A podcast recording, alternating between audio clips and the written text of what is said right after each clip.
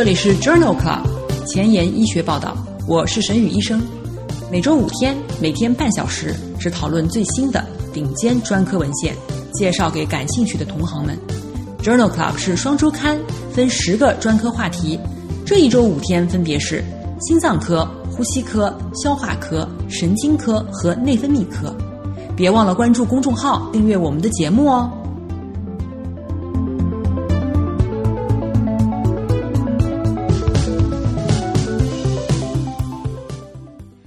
头条：一，FDA 批准塞帕替尼治疗 RET 基因突变的甲状腺癌。二，JAMA 成人减肥手术的好处和风险。三，Science 子刊可测定皮质醇的隐形眼镜。这里是 Journal Club 前沿医学报道，内分泌科星期五，Endocrinology Friday。我是主播沈宇医生，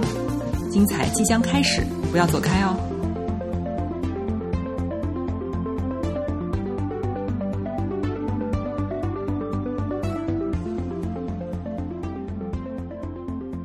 今天的新药研发，我们来聊一聊塞帕替尼。在第二十二期呼吸科星期二节目当中，介绍了 RET 选择性抑制剂塞帕替尼。用于治疗 RET 融合阳性的非小细胞肺癌的研究进展。那么，在甲状腺髓样癌当中，大约有百分之七十的患者存在 RET 突变。二零二零年五月，塞帕替尼同时也被 FTV 批准用于治疗 RET 驱动的甲状腺癌。让我们来看一看它的临床研究 Libretto 零零一。这项研究发表在了二零二零年五月份的《New England Journal of Medicine》杂志上。在这项研究当中，纳入了 RET 突变型的甲状腺髓样癌患者，其中一部分曾经接受过凡德他尼或者是卡波替尼的治疗。这些患者均接受了塞帕替尼的治疗。其中曾经接受过凡德他尼或者是卡波替尼治疗的五十五名参与者当中，缓解率达到百分之六十九。一年无进展生存率为百分之八十二，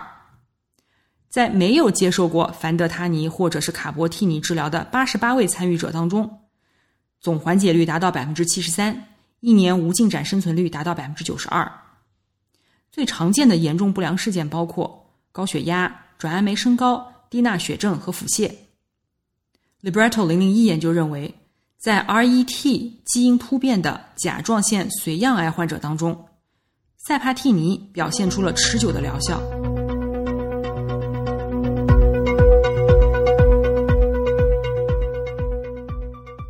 今天的临床实践，我们来聊一聊肥胖。肥胖是一种疾病，会显著的增加死亡率和诸多健康风险，比如糖尿病、高血压、血脂异常和冠心病。因此，肥胖者应当减肥。在这里。BMI 介于二十五到三十之间称为超重，BMI 介于三十到四十之间称为肥胖。当 BMI 大于等于四十，称为重度肥胖。肥胖患者治疗的目标是预防、治疗和逆转肥胖的并发症，提高生活质量。主要的方法包括生活方式干预、药物治疗以及减重手术。如果减重目标在百分之五到七之间。可以尝试通过生活方式干预。当减重目标达到百分之十到十五之间时，可能需要生活方式加药物干预。如果减重的目标达到百分之三十，则通常需要通过减重手术来完成。下面两篇文章，我们来聊一聊利拉鲁肽治疗肥胖患者。第一篇文章是发表于二零二零年五月份。Diabetes, Obesity and Metabolism 杂志上的一篇随机对照研究。这篇研究的目的是讨论利拉鲁肽对于超重的、肥胖的一型糖尿病患者的血糖控制以及脂肪组织代谢的影响。这篇研究当中纳入了八十四名超重或者肥胖的一型糖尿病患者，他们的 C 肽都无法检测出。随机分入了安慰剂以及利拉鲁肽一点八毫克每天组。六个月以后，经过利拉鲁肽治疗的患者，患者的糖化血红蛋白较基线下降了百分之零点四一，相比安慰剂组相对下降了百分之零点二九，p 值等于零点一。而且利拉鲁肽治疗以后体重显著下降，主要表现为脂肪量的减少，包括内脏脂肪以及收缩压下降。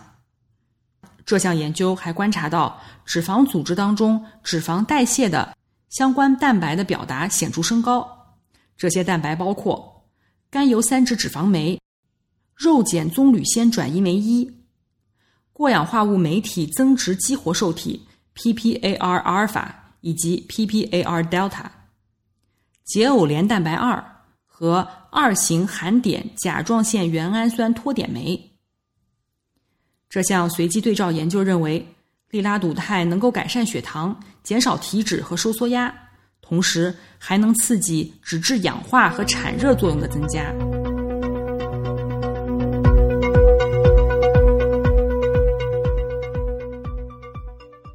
第二篇文章是在二零二零年六月份发表在《Diabetes Care》杂志上的一篇关于达格列净联合利拉鲁肽对于二型糖尿病患者体重的影响。这项研究招募了四十五位服用二甲双胍但是血糖控制不好的患者，其中糖化血红蛋白介于百分之七到百分之十一之间。随机分入三组：第一组利拉鲁肽一点二毫克每天；第二组卡格列净一百毫克每天；第三组利拉鲁肽联合卡格列净。在治疗十六周以后，研究发现，联合治疗组与单料治疗组相比。患者的糖化血红蛋白平均下降了百分之一点六七、百分之零点八九和百分之一点四四，没有统计学差异。体重分别下降了六公斤、三点五公斤和一点九公斤。联合治疗组的患者体重下降更为明显。卡格列净使内源性葡萄糖生成提高了百分之九，同时使胰高血糖素胰岛素比例提高了百分之五十。而利拉鲁肽则降低了血浆中胰高血糖素的浓度，抑制了内源性葡萄糖的生成。在联合治疗组中发现，卡格列净诱导的胰高血糖素升高被阻断，但内源性葡萄糖生成仍然增加了百分之十五。这项研究认为，利拉鲁肽阻断了胰高血糖素的升高，阻止了卡格列净引起的胰岛素下降。但是，并不能阻断卡格列净引起的内源性葡萄糖生成增加的问题。这可能解释了为什么两种药物在降糖方面并没有协同作用。小雨点评：对于肥胖、超重的糖尿病患者，无论是一型还是二型糖尿病患者，均可以使用利拉鲁肽协助降糖以及减肥。但是，卡格列净和利拉鲁肽在减重方面虽然有协同作用。却并没有观察到协同的降糖作用，这可能是因为利拉鲁肽虽然阻断了胰高血糖素的升高，阻止了 SGLT2 抑制剂引起的胰岛素下降，但是并不能阻断 SGLT2 抑制剂引起的内源性葡萄糖生成增加的问题。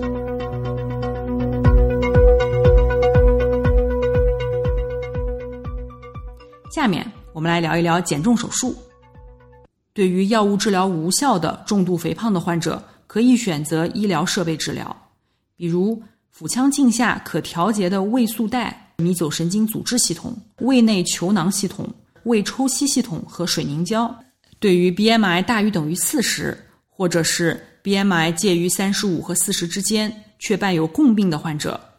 在生活方式干预以及药物治疗无法达到减重目标的患者，可以接受减肥手术。比如胃大部切除手术，或者是胃旁路术，在二零二零年八月份的《New England Journal of Medicine》杂志上发表了一篇随机对照研究，目的是比较单纯的饮食干预与胃旁路术对于糖尿病患者代谢功能的影响。这项研究一共纳入了二十二例肥胖合并糖尿病的患者，并且分别通过胃旁路手术，或者是单纯饮食干预。达到了约百分之十八的减重幅度，然后对患者减重前后的葡萄糖代谢因素进行了评估。研究发现，减重与葡萄糖生成被抑制相关，与胰岛素促进的葡萄糖利用增加有关，而且两组之间没有任何差异。在这两组病人当中，同时观察到了贝塔细胞胰岛分泌能力的提高，以及二十四小时血浆葡萄糖和胰岛素水平曲线下面积的减少，但两组之间无显著差异，两组患者也都没有发生严重的并发症。这项研究认为，在肥胖合并糖尿病的患者当中，胃旁路手术和饮食干预对于代谢功能产生的益处是相似的，均与减重本身有关。并没有发现独立于减重以外的其他获益。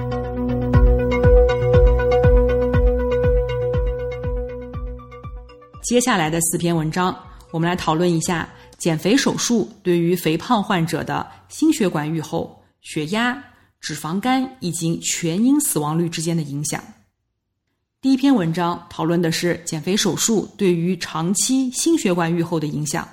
发表在二零二零年七月的《欧洲心脏病学杂志》上。这项队列研究包括了三千七百例接受减肥手术的患者，以及三千七百例年龄、性别、体重指数匹配的对照组。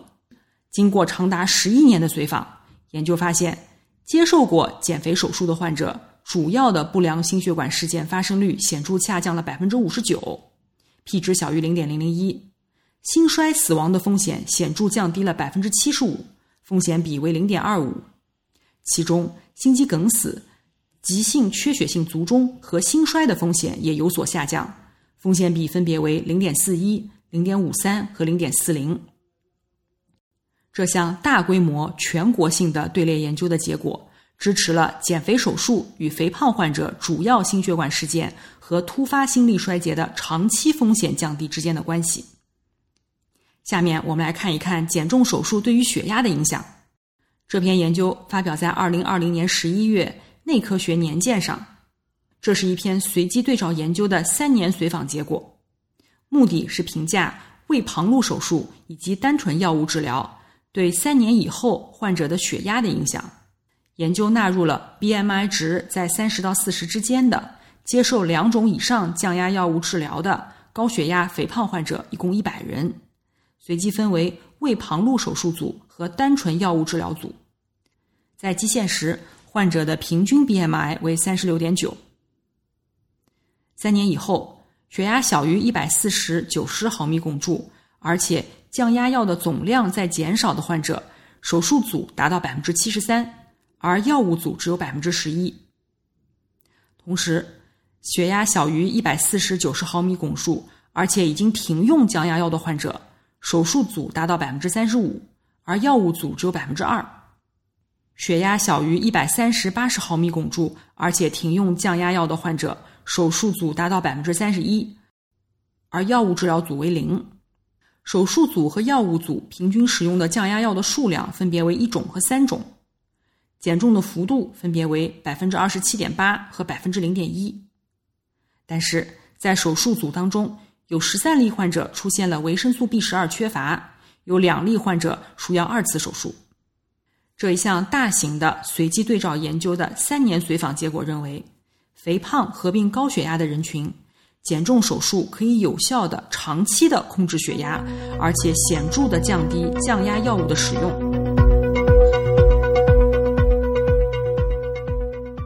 下面这篇研究讨论的是减肥手术对于非酒精性脂肪肝性肝炎以及纤维化的影响，发表在《消化病学的 Gastroenterology》杂志上，二零二零年十月刊。这项前瞻性的研究评价了减肥手术对于非酒精性脂肪肝性肝炎以及肝硬化的影响。该项研究对一百八十例经活检证实为 NASH。伴有重度肥胖的患者进行了前瞻性的研究，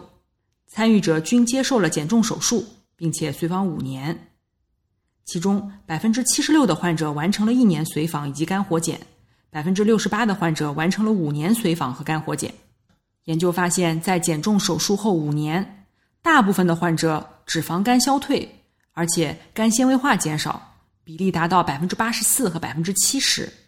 其中有一半的患者。肝纤维化完全消失，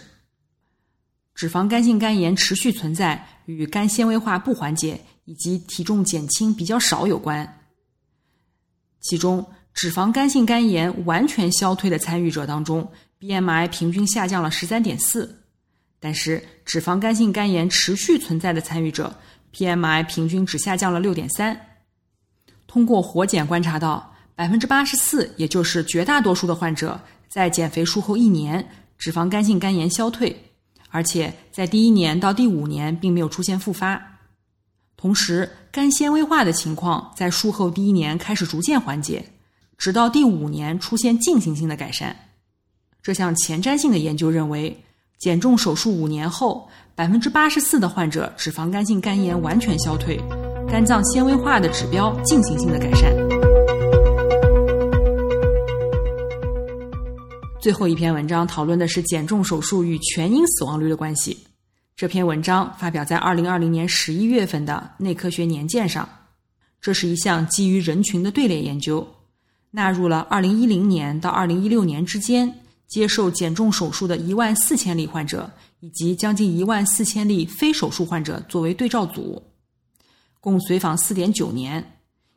研究发现，手术组的总死亡率为百分之一点四，非手术组为百分之二点五。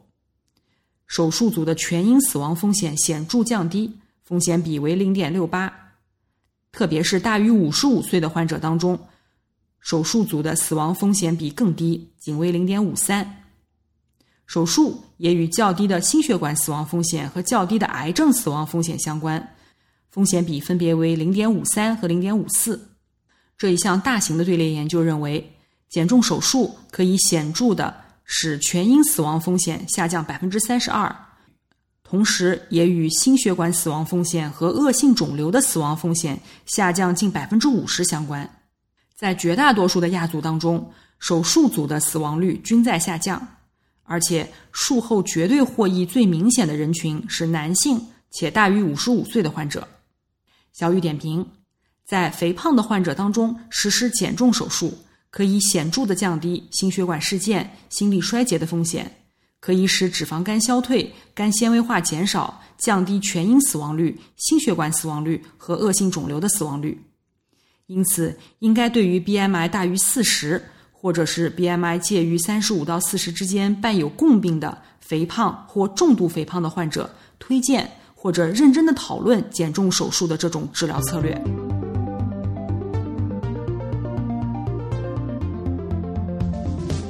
临床工作繁重琐碎，无暇追踪最新研究，但主任又天天催着写课题吗？那就订阅播客 Journal Club 前沿医学报道，每周五天，每天半小时，这里只聊最新最好的临床研究。想知道哪一天是你感兴趣的专科内容吗？关注我们的微信公众号 Journal Club 前沿医学报道。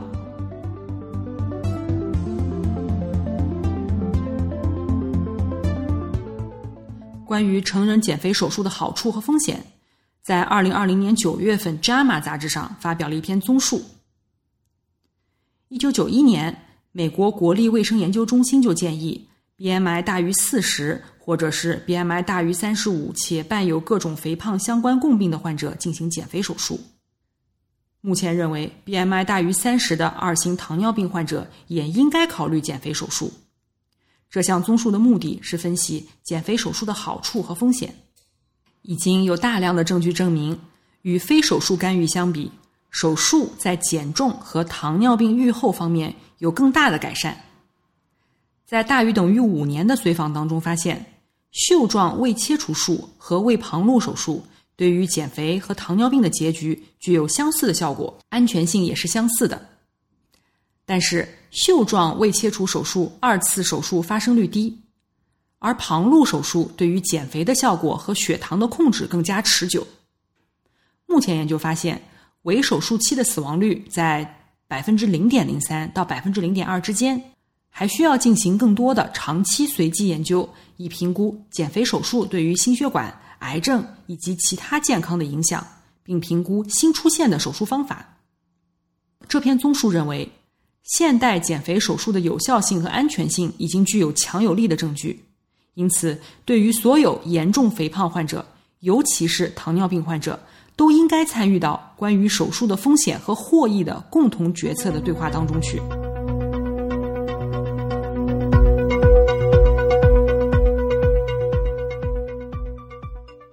最后一篇文章，我们来介绍一种新型的减肥手术的方法，称为经导管胃左动脉栓塞术。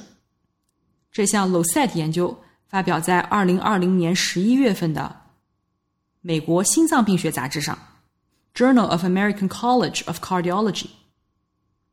经导管胃左动脉栓塞术的目的呢，是通过减少胃底分泌的一种刺激食欲的激素，称为饥饿激素 g r e l i n。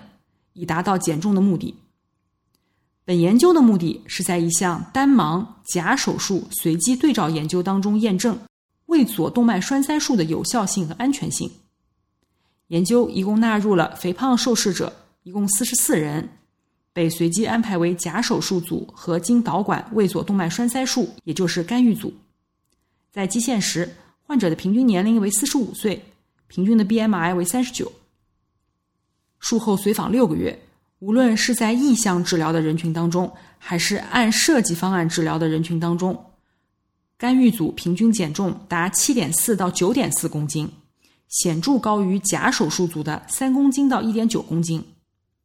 十二个月以后，干预组平均减重七点八到九点三公斤。在不良事件当中，没有观察到器械相关的并发症，只有一例血管并发症。患者报告有轻度的恶心、呕吐，但是内窥镜检查只发现了五例患者有轻微的自限性的溃疡。这项单盲假手术对照的随机研究发现，经导管胃左动脉栓塞术有着良好的耐受性，而且减肥效果优于假手术组。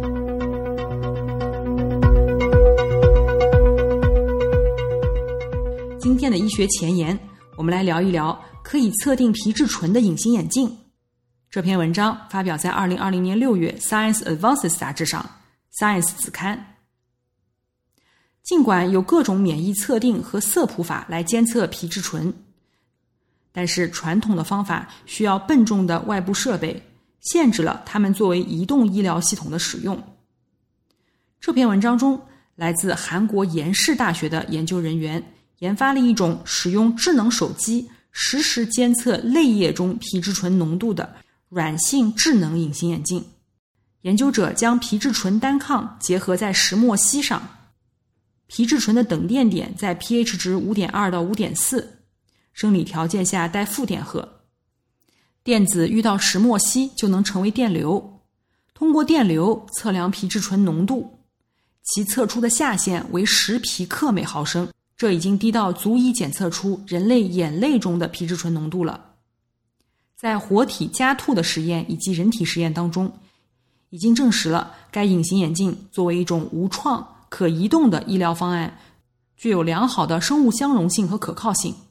而且，这款软性隐形眼镜通过近场通讯技术与无线通信电路集成，就可以让智能手机远程操作了。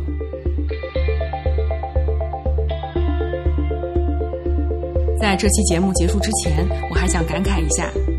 来自全国各个角落关注我的朋友中，绝大多数都不认识我。也就是说，你收听是来自他人的分享。如果你真心喜欢这个节目，现在就去分享吧。周一是免疫课专题，不见不散。